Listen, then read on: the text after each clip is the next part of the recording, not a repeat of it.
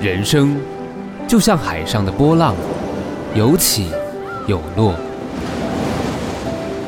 不管是好运还是坏运，日子依旧一天一天的过。或许你无法得到天注定的三分，但靠打拼的七分，你肯定能紧紧握牢。爱，拼，才会赢。对于特殊教育这一方面是比较陌生的，不过我就是研究所也有来启明学校这边服务的经验，就是让我有点好奇，到底教视障者围棋会是怎么样的体验，算是给自己一个挑战这样子。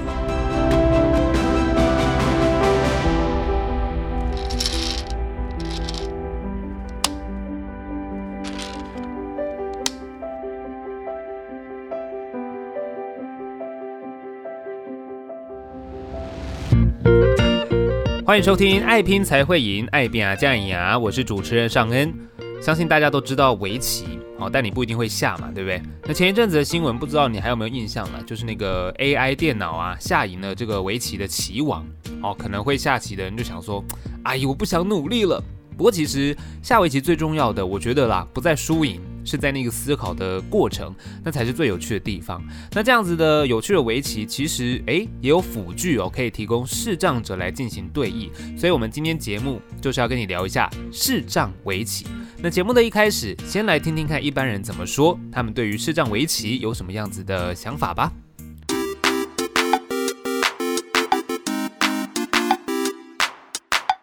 先生，先生，请问一下，小姐，小姐，请问你知不知道？帅哥，帅哥，请问你有女朋友吗？街头慢房，你会下围棋吗？我不会，以前会，不敢说很厉害。以前玩过，会一点点，不太会。你觉得下棋过程中最重要的部分是什么呢？保持冷静沉着。最重要的过程就是要把棋子放到棋盘上吧，第一手下的位置，超前部署的那种感觉，在脑袋中想象很多个步伐吧。嗯，要去思考对方在做什么，然后也要想他下一步可能会往哪里，然后去防守或者是如何进攻，避免被他看穿。你认为视障朋友要怎么下围棋呢？可能他们的那个棋子是跟那个他们下的那个棋盘是有吸力的，就不会被摸一下以后就跑掉。就是有可以让他们辨认位置的点。我觉得触感吧，就是你可以把棋子设的那个材质设定成不同的质感，所以他摸到就知道，哎，那是什么。但是他又不会影响比赛判读。感觉可以设计一下那个棋的样式，就是让他摸的时候就知道那个东西是黑的还是白的。头慢访，你的回答又是什么呢？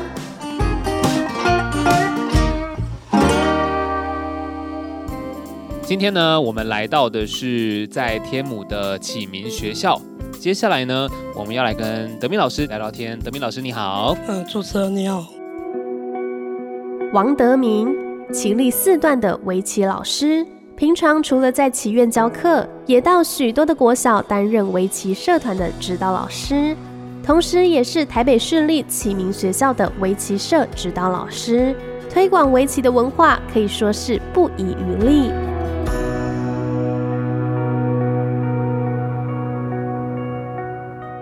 老师平常是专职在做围棋的工作吗？还是说也有其他的事情在忙呢？呃，我目前是没有围棋之外的工作。嗯，那因为围棋就是让我经历了差不多一半以上的人生嘛。嗯嗯嗯。那通过围棋，就是让我结交到不少朋友。对。然后也让我具备能够在社会上谋生的能力。嗯。所以我认为围棋它是我的兴趣，那也是我的工作。嗯，不过这边我想说明一下，就是它也只是我其中之一的兴趣。嗯嗯，对，因为这一些年来就是经历过蛮多事情的。对，那就是有让我理解到，就是人生不应该只是只有围棋。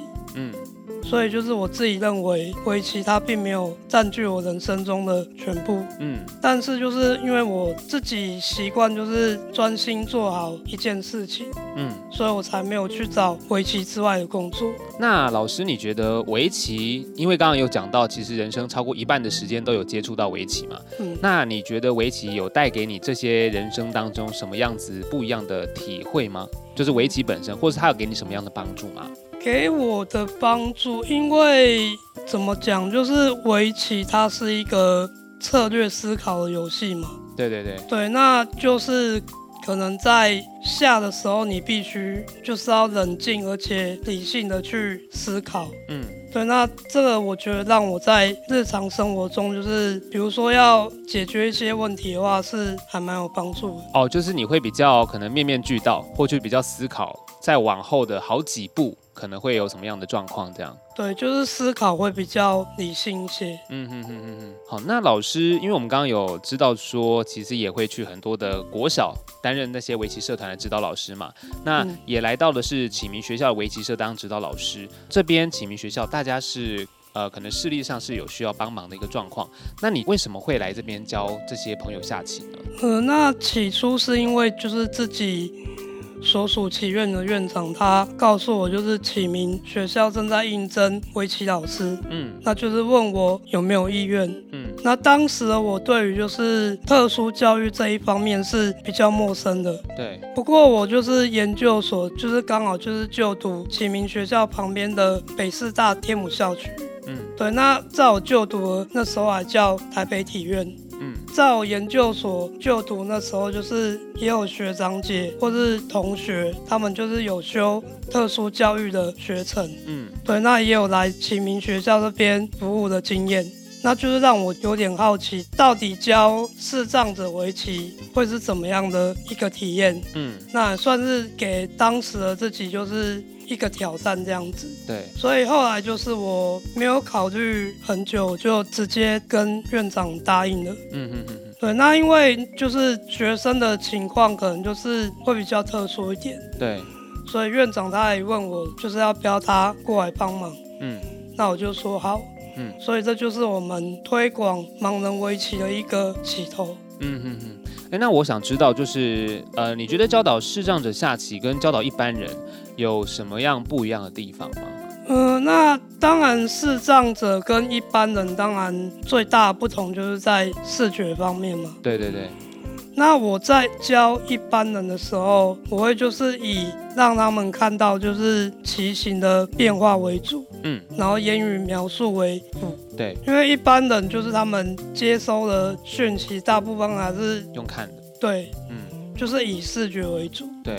那但是视障者，因为他们看不见，所以就是必须要以言语描述为主。嗯，然后他们触摸棋盘上的棋子为辅助，嗯，所以就是教视障者他们在言语的描述上，可能就要比一般人还要再来的更具体。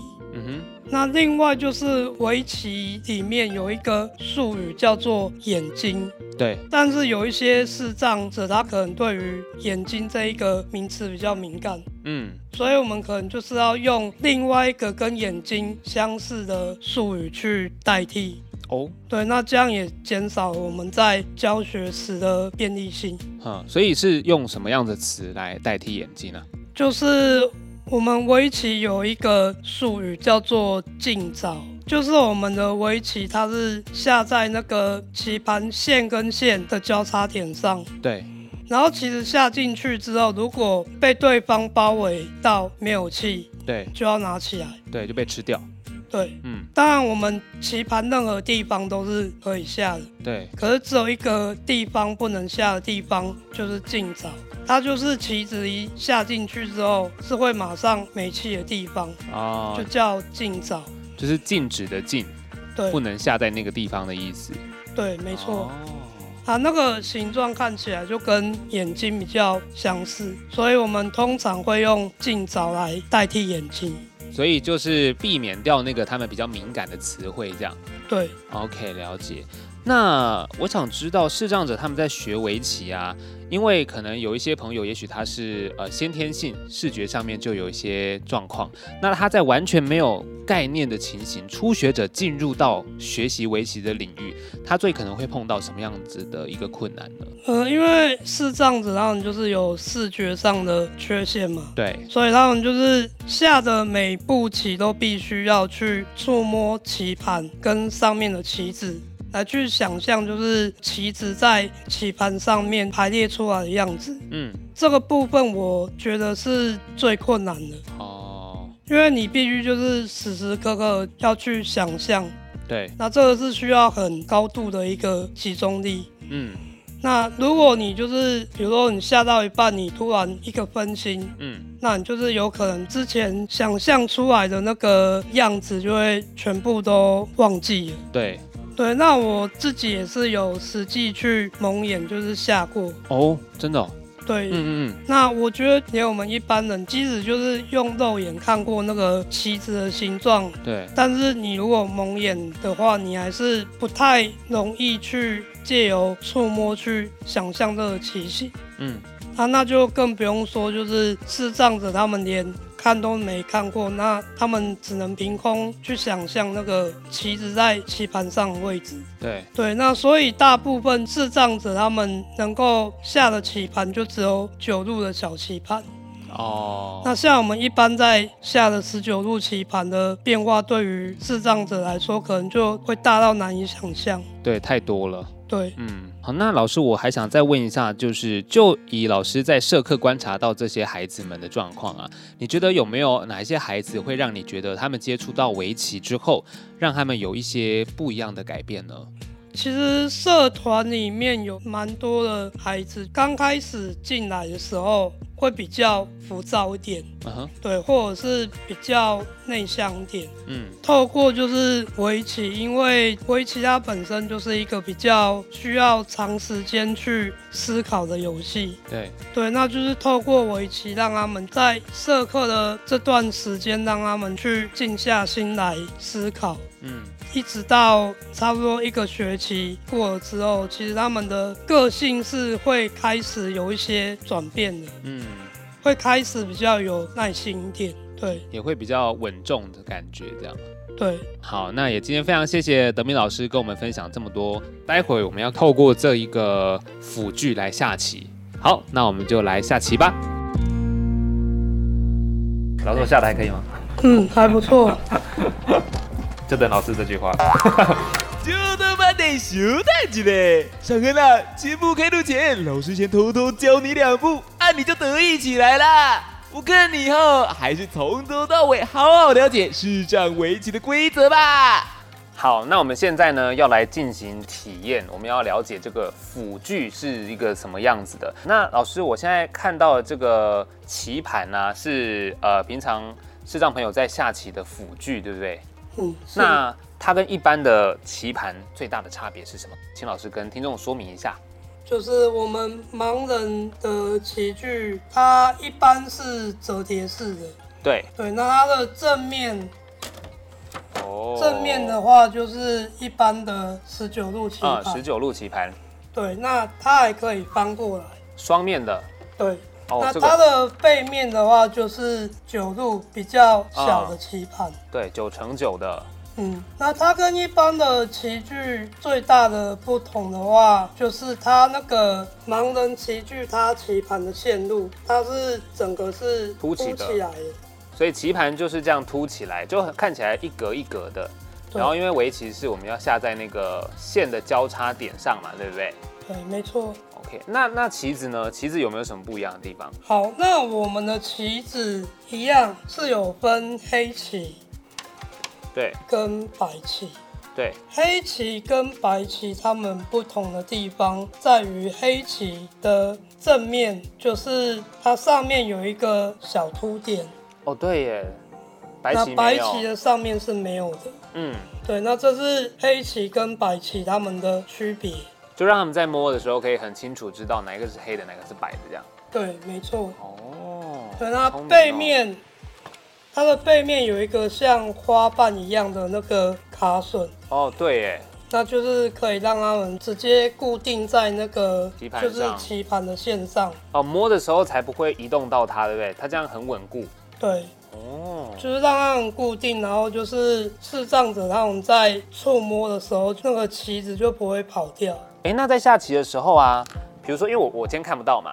那我下棋，我下在这个地方，然后我的对手他要用摸的去知道我下在哪里，还是我要把它讲出来？比如说什么四之四这种，要要讲吗？还是不用？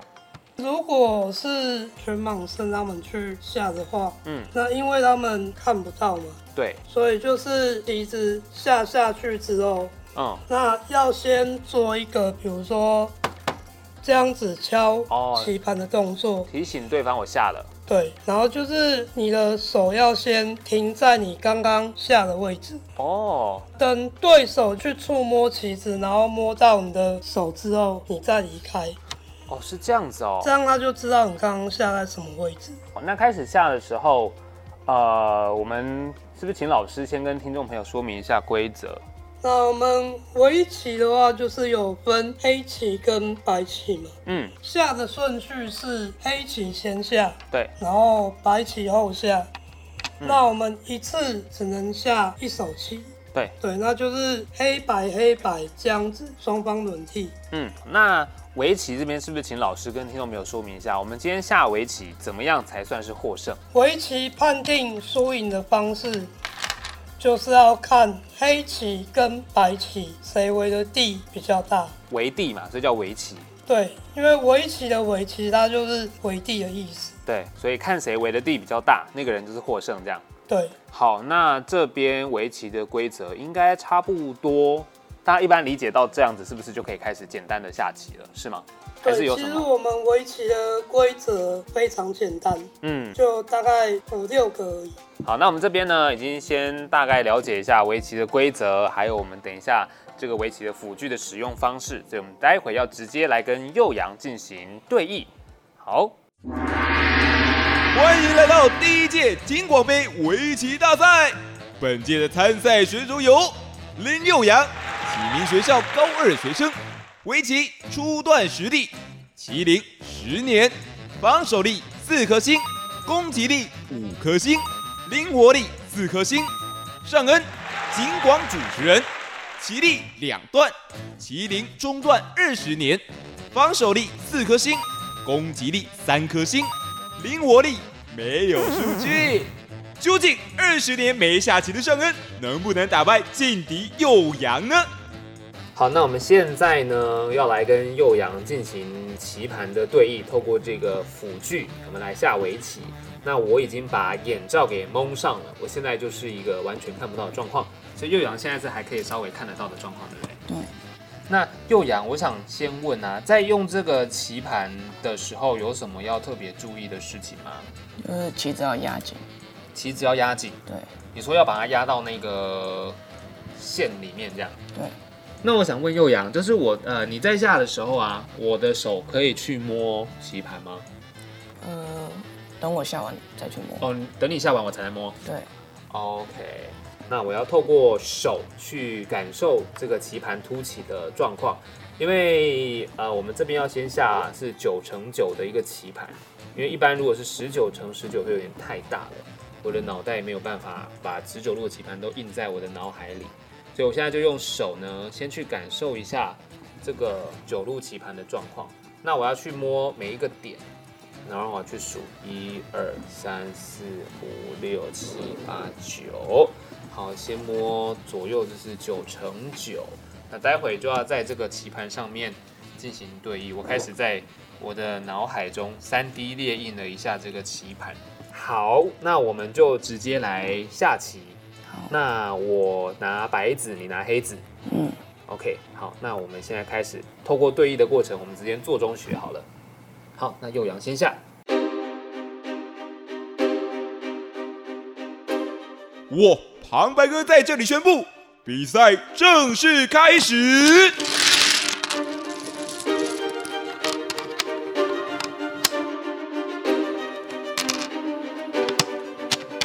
好。首先，幼阳选手下了一颗黑子在棋盘的正中间，紧接着上恩选手也在黑子的旁边下了一颗白子，黑子和白子的抢地盘大阵就从棋盘的正中央揭开序幕。你被右阳牵着鼻子走。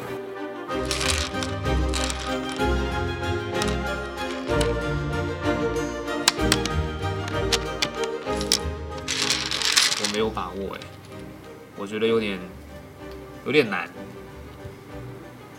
我觉得我好像处于一个不是很理想的状况。从刚开始到现在，尚恩的状况的确不太理想。黑棋已经从中央向左右两边延伸出地盘，白棋呢则采取围攻策略。哇！但立刻就被黑棋给突围了。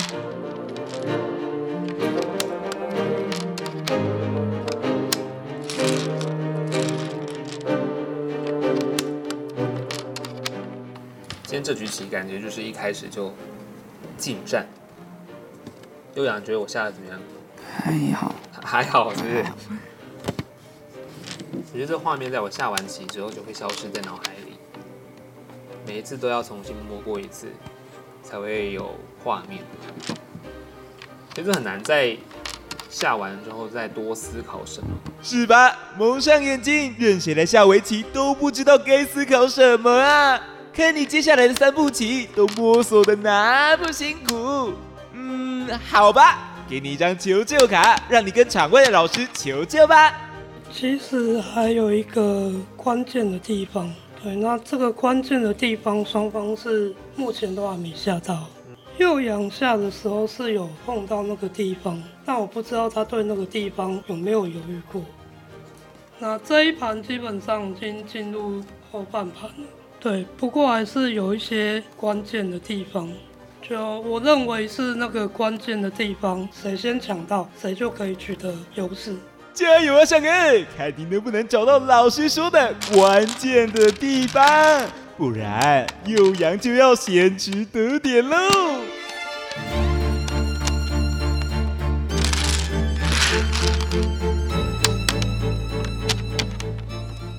棋局进入下半场。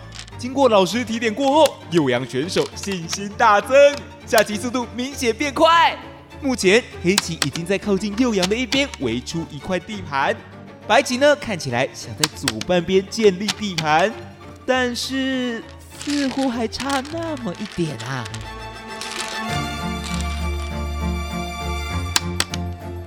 我觉得右阳下棋很狠哎，跟你本人的气质不太一样，他现在是要赶尽杀绝了。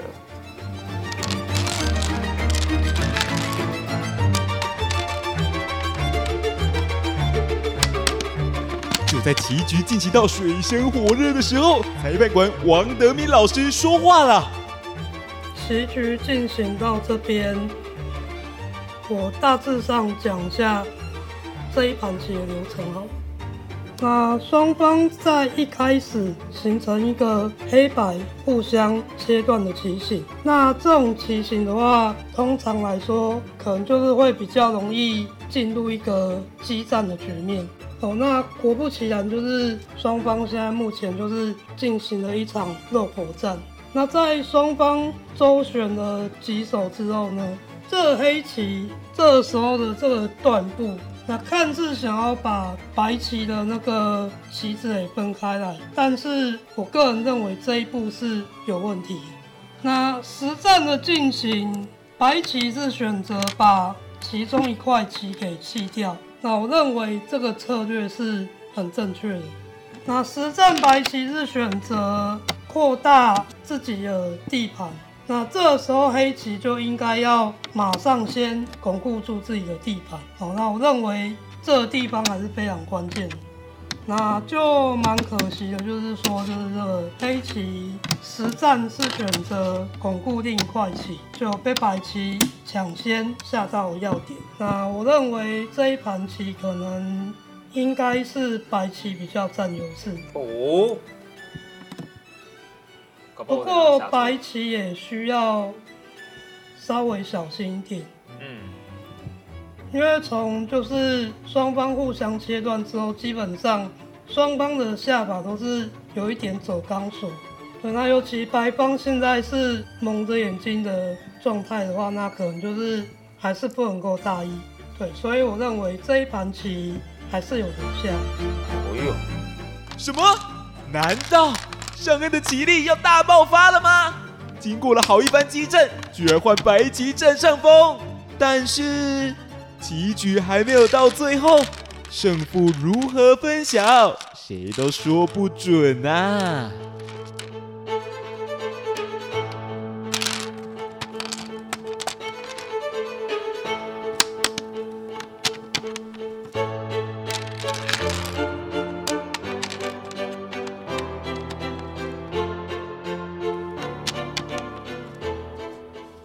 进行了大半回合，看上恩选手越下越熟练，难道是抓到下视障围棋的诀窍了吗？我脑中有画面啊，但是我觉得确实在我把眼睛蒙起来之后，想象的跟看到的会差很多。我觉得想象中他我没有办法这么的纵观整个棋盘，我变得很局部的再去思考我要怎么下。我好像比较难去把整个棋局都印在我的脑海里，所以我觉得这是一个比较辛苦的地方，对于看不到的状况，对，所以确实是有一点难度。因为有时候围棋的东西就会变成是，可能是声东击西嘛，你觉得你在比如说东边作战，打一打打一打，你忽然势力很强，左边的人家的势力同时也会被削弱，但是就变成是我今天看不到的状况之下，我就比较没有办法。全部都顾顾虑到这样，体验到视障围棋的难处了吧？不过就在双方战火延伸到棋盘右上方的其中一子之后，裁判官又说话了。好，那刚刚白棋下到了，白棋先讲到了双方的要点之后，其实这个时候黑棋还是有一点机会可以挽回哦，但是实战这个。右阳可能出现了一个蛮严重失误，这样就直接的，就是让这一盘棋就是大局已定。对，所以这一盘的话，就大概到这一边，我认为黑棋已经可以投子。哦，其实右阳虽然说他这一盘棋有几个失误，但是其实大部分的时间还是，我觉得还是下得蛮稳的。哦，那只是就是接触战的时候，有时候可能就是不要那么太急着，就是去决定胜负这样。有时候可能求稳也是一种，就是也是一种获胜的方法。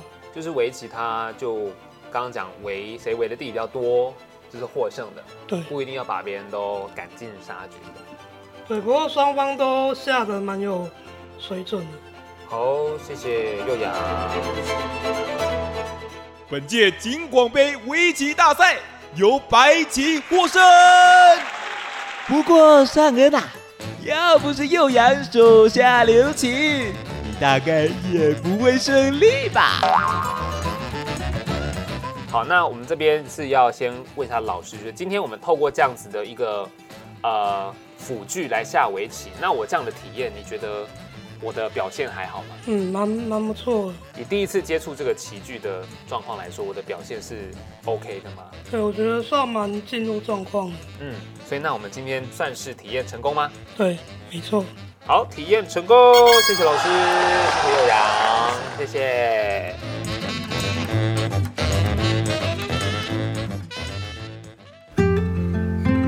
好，我们已经体验完透过辅具来下围棋的一个状况呢。接下来呢，我们要来访问右阳，因为他在下围棋已经来到初段的棋力了。那我们欢迎右阳，右阳你好，你好。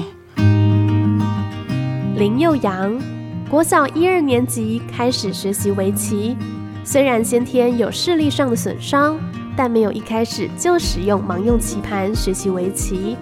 但是在比赛过程当中，容易波动到许多棋子，而影响到比赛的进行，让他感到很挫折。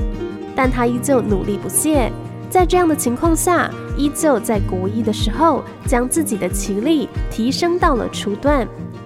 高中进入启明学校后，开始使用盲人棋具，继续将自己的围棋人生推进到下一个篇章。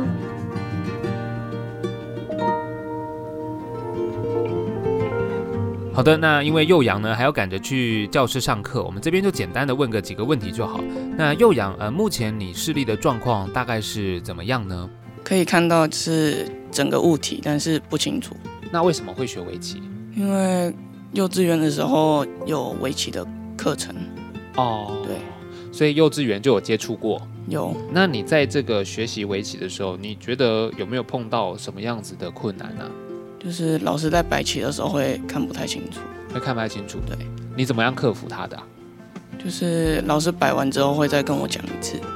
哦，他会教完一次大家的状况，再跟你说他棋子摆哪里，然后为什么要这样摆，这样。对。那因为我们知道你一开始在下棋的时候没有使用这样子的一个盲用棋盘，对不对？对。那那时候没有特别使用这样的辅具的原因是什么呢？当初还不太知道有这种器具。所以当初其实不知道有这样的辅具，所以你就是选择正常跟大家下棋这样。对，那你这样子下棋过程一路一直到了高中才接触，那你这段期间其实蛮蛮长的，大概有十年吧？有，对不对？所以你十年的当中都是在自己视力可能比较不是这么看得清楚的状况之下去下围棋哦。对，不会很辛苦吗？在下棋的过程？嗯，会。会，那你觉得最难的地方是什么？就是最后下得很乱的时候，要找不太容易。下到后面去，其实比较棋子太多的时候。对。那这种时候你都怎么办啊？多花一点时间找。可是，在下棋的时候，不是有那个计时器吗？有。有啊，你这样如果多花一点时间找，不是很吃亏？会。那怎么办？想到哪就下哪里。那在下棋的时候，刚刚有讲到你在。比赛的过程当中啊，就是去摸索这个棋盘嘛。嗯，那因为他那个棋子很容易就被波动到，好像有好几次有这样的经验，然后吃亏。对，是什么样子的情况啊？就是在摸索的时候不小心推到棋子，嗯，就被判输了，就直接被判输哦。对，哦，那有很多次这样的状况吗？有，有哦。那你当下怎么办？如果你本来其实是赢的情形，不小心碰到，有很很难过吗？嗯，有，有哦。可是你还是持续的在下棋，为什么？就是脑袋可以去算它要怎么下，嗯，可以静下心来想。那你在家里啊，有没有其他人会跟你一起下？你平常下棋是跟谁下？就弟弟，弟弟也会下。对，哦，弟弟的棋力如何？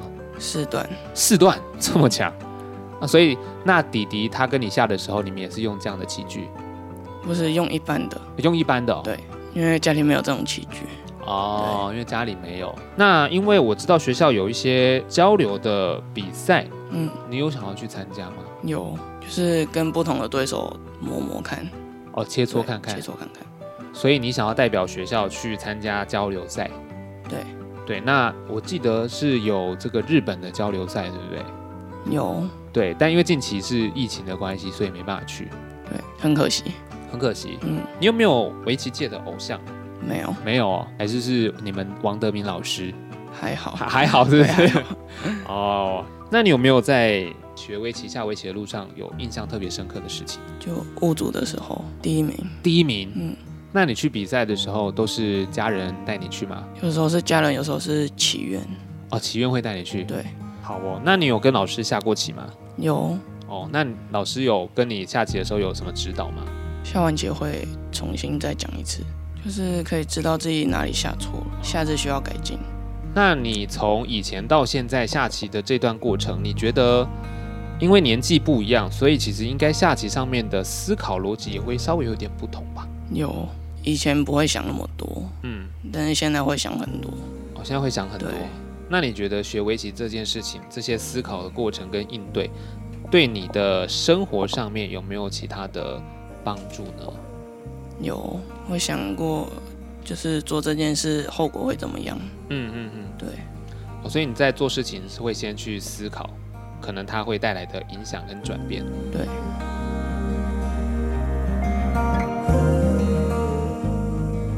那刚刚幼阳说，哎，德明老师不是他崇拜的对象，所以这边其实德明老师也有一些对幼阳的想法，我想要来分享一下。德明老师。我觉得就是幼阳他相对于社团的其他孩子的话是比较文静跟内向的。嗯，那围棋它本身就是一项比较静态的活动嘛。对，就是幼阳它具备的特质，可能就是会比较容易跟围棋就是画上等号，所以幼阳它看起来就是一个很适合学围棋的孩子，嗯，因为他可以坐得住，嗯。但是我认为他能够下到段位的水准，那他跟其他孩子最大不同的地方，我认为是在热情上。哦，热情，你还是要对围棋就是具备一定的热情，嗯，那你才有办法下到初段。对。幼阳他是属于弱势，但是就是他有描述说他的视力是逐渐的在退化当中。嗯，棋子的那个白色棋子，他是已经看不太清楚了。嗯，但是我个人就是还是相信说，因为他好不容易就是下到现在这个程度，嗯，那我觉得他对围棋的热情不会就这样逐渐退化。嗯。今天非常谢谢德明老师跟我们分享关于围棋的故事，还有围棋社的这些同学们的状况。谢谢老师，好，谢谢。谢谢。